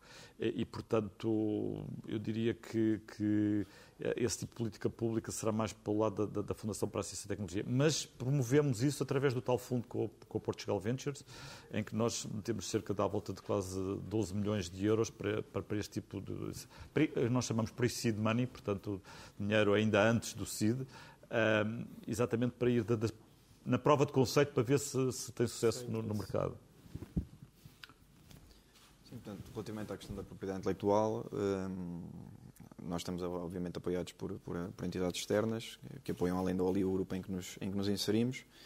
E temos duas modalidades: aquela que fazemos uh, e que registramos internamente e com as universidades, e, portanto, a priori definimos, uh, no caso de, de, haver criações ou invenções, como é que vai ser registada a propriedade intelectual em nome de quem. Contudo, qualquer investigador, como inventor, uh, ficará sempre na, na patente. E além disso fazemos o mesmo processo com clientes, como nós temos desenvolvimento conjunto com clientes, portanto definimos a priori uh, tudo aquilo que for eh, inventado ao longo do processo, uh, quem é que fica como inventor e quem é que fica como dono da propriedade intelectual. Relativamente à questão das startups, uh, eu acho essa questão muito interessante, porque nós temos tido algumas experiências com startups o paralelismo, se calhar, com a universidade ou com os investigadores é um bocadinho injusto, porque a estrutura é diferente. Normalmente são equipas de projeto, já com um conceito uh, ou um produto uh, aprovado, que depois tentam, de forma incremental, ou, uh, aplicar ao, ao, produto das empresas que, que abordam. Contudo, isso tem uma vantagem que é a pressa que as startups têm em entregar resultados, porque isso depois está ligado a, levantamentos de capital, outras coisas chegar que possam ao mercado primeiro. chegar ao mercado, exatamente, afirmarem-se, serem sustentáveis. Mas isso é outra face é, daquilo que eu acho negativo nas startups, que é se a startup não resistir, eh, porque um cliente, como, como, a, como, a, como a empresa onde eu estou pode não ser suficiente para viabilizar, tudo aquilo em que nós investimos em conjunto com a startup fica num limbo e provavelmente perde-se. Portanto, a empresa saiu, entretanto, para o mercado com uma tecnologia e com um determinado know-how que uh, implode e a empresa fica uh, numa situação crítica. Portanto, nós uh, gostamos de trabalhar com startups, gostamos da dinâmica, mas somos muito cautelosos relativamente à capacidade da startup perdurar no tempo, porque isso, se não acontecer, tem um impacto direto na nossa, na nossa imagem no mercado. Relativamente à propriedade intelectual, um, como disse, internamente fizemos esse, esse, caminho e temos um, um, serviço dedicado e que dá apoio aos investigadores relativamente ao licenciamento e que passa inicialmente precisamente a identificar estes resultados e identificar aquilo que de facto deve ou não ser licenciado. Uh, a discussão depois com as empresas depende muito do, do, do modelo, mas temos diferentes modelos que, que, que, abordamos com as empresas, desde a transferência total do, dos, dos, direitos de propriedade intelectual até uma licença, até outros modelos, e, portanto, existe essa flexibilidade e essa capacidade interna de, de, de fazer essa, essa discussão. Eu, relativamente às startups e aos doutoramentos, eu acho que a natureza desta discussão é completamente diferente, como, como, dizia o António. Não podemos esperar que a conversa entre uma grande empresa e um doutorado ou alguém da academia seja da mesma natureza com, com uma startup. Portanto, será sempre muito uma discussão perceber quais são os desafios da empresa e perceber aquilo que está a ser trabalhado do, do, do lado da academia. Não é? Isso, coisas podem acontecer em paralelo. Também, Exatamente. E que devem acontecer em paralelo. Sim. Última pergunta. Muito bom dia. Antes de mais, elogiar aqui o, o trabalho da Luz e da Cotec e agradecer esta, esta oportunidade que tivemos aqui de debater estes temas que são importantíssimos para o desenvolvimento da economia. Há aqui uma, uma questão que é uma mera reflexão e que não se cinja a Portugal nem ao, ao, nosso sistema científico e tecnológico, mas que tem a ver com, com os modelos de incentivo, que estão muitas vezes orientados à geração de emprego científico, emprego qualificado e à aquisição de bens e serviços. E se não devíamos começar a evoluir mais para uma lógica de financiamento de sistemas de incentivos para financiar o valor intrínseco do projeto, em detrimento dos recursos que eu uso. Isto é, haver uma capacidade de eu valorizar aquele que é o resultado efetivo do, do, do projeto que eu vou desenvolver em detrimento de estar continuamente a, a financiar, uh, acima de tudo, custos muitas vezes de estrutura, que vão engordando as estruturas e que no médio prazo podem trazer um problema de sustentabilidade às organizações. É, sim, eu, não, eu percebo, percebo, a sua questão, mas quer dizer, nós, um, eh, enquanto a ANI, nós. Uh, o, Sim, sim, mas, é certo, mas, mas, no geral, é, por isso é que nós temos sempre, qualquer financiamento que nós façamos é competitivo. O que é que isto significa? Significa que as entidades que estão a concorrer para o financiamento têm que demonstrar uh, diferentes uh, coisas. Têm que demonstrar que têm competência técnica interna, que têm uma boa ideia, que têm recursos, que, que sabem planear. Portanto, nós, quando avaliamos e fazemos, não damos um cêntimo que não seja em modalidade competitiva, e portanto a União Europeia é exatamente a mesma coisa, a Comissão Europeia é a mesma coisa, portanto é sempre em base competitiva. O que é que isto quer dizer? Que nós temos um conjunto de, de critérios, estes critérios avaliam diferentes dimensões, e avaliamos parte das dimensões tem a ver com a ideia, com o produto, com aquilo que se quer desenvolver, outra parte tem a ver com as competências, outra parte tem a ver com aquilo que, que, que, é, que, é, que, é, que é o planeamento, a calendarização e por aí fora. Portanto, eu diria que a forma como é feita a avaliação uh, dos financiamentos cobre, digamos, uma, uma forma bastante abrangente. Portanto, não é para sustentar um, aquilo que já existe. Portanto, nós não fazemos isto e não existe essa política em Portugal, nem a nível da Comissão Europeia. Um, e, e, e, portanto, eu não tenho bem certeza se concordo com a sua opinião relativamente a isso. Eu percebo aquilo que possa, que está, que está subjacente, eventualmente, que às vezes parece que estamos a alimentar uma estrutura que está, que está criada e montada, uh, mas quer dizer, o Inesctec tem que concorrer uh, para qual, todos os financiamentos e é competitivo e, portanto, nem sempre uh, recebe aquilo que pede, muitas vezes não recebe, uh, ali se quiser concorrer exatamente a mesma coisa e, portanto, tem essa natureza muito competitiva, não é? Ah, eu diria que seria muito difícil avaliar um projeto só com base no que será o, o, o resultado expectável desse projeto. Aliás, essa componente faz parte da, da candidatura e é muito difícil de a, de a, fazer e, no fim, garantir exatamente que são cumpridos esses KPIs. Portanto, eu acho difícil, eu acho que possivelmente limitava a ambição do projeto. Sim, um, Exatamente. Agora, como Inesctec, e só posso responder pelo Inesctec, procuramos não ter projetos que ou sejam apenas incrementais, ou que no limite estejamos no fundo a reciclar resultados. Isso não é a nossa política de, de, investigação. Por outro lado, existe esse risco de sustentabilidade. Por exemplo, esta quantidade de financiamento que nos obriga a contratar muitas pessoas, temos que saber o que é que ao final desse, desse tempo vamos fazer essas pessoas. Idealmente, algumas delas devíamos transferi-las para as empresas, porque trazem uma quantidade de conhecimento que, que devamos, devamos, devamos poder uh, passá-las para as empresas. Mas essa é uma preocupação e o que procuramos fazer é tentar equilibrar esse financiamento, porque, mais uma vez, também tem, temos que ser avaliados cientificamente e temos que garantir que, ao final de 2026, temos material suficiente para as próximas para os próximos projetos. E, portanto, há também essa necessidade de, de equilíbrio e de, de gestão desse, desse financiamento. Final. Do ponto de vista das candidaturas, nós preenchemos um conjunto de KPIs que depois são acompanhados ao longo do projeto e às quais muitas vezes o financiamento acaba por responder. Um, relativamente a, àquilo que a Clara disse, agora nós temos precisamente um caso de uma pessoa que desenvolveu um projeto de investigação connosco, um, uma doutorada, e que agora continua na empresa porque o projeto vingou e acabamos por ser eh, nós ali a, a empregar eh, essa pessoa. Portanto, eu acho que isso é o, o desejável que aconteça nestas situações a empresa não vai ter uma decisão que não seja ótima do ponto de vista racional, ou seja, não vai ter recursos jamais para desenvolver projetos de investigação, mas sempre que os projetos de investigação tiverem sucesso e que o investigador queira vir para a empresa, eu acho que é do interesse das empresas concretizar esse, esse desejo. Só para complementar, só, Força, há pouco falei sobre o financiamento dos laboratórios colaborativos e dos, dos CTIs. Um, o racional por nós financiarmos apenas um terço do, daquilo que é a atividade toda é exatamente essa, ou seja, tem que ir buscar outros dois terços. À... Sim, pronto, mas, mas, é um bocadinho isso, ou seja, não, não haver aqui acomodações relativamente àquilo que é o passado uh, e olhar sempre para aquilo que, que, é competitivo e para o futuro. Bem, já ultrapassamos o tempo que tínhamos alocado para esta sessão, que é bom sinal. Uh, agradeço, antes de mais, aos membros do painel António, Clara e António, obrigado pela vossa presença e por partilharem as vossas experiências e ideias sobre este tema connosco. Agradeço também aos membros da, da audiência, quer aqui presencial, quer online. Espero que tenha sido útil e interessante e até uma próxima oportunidade. Obrigado.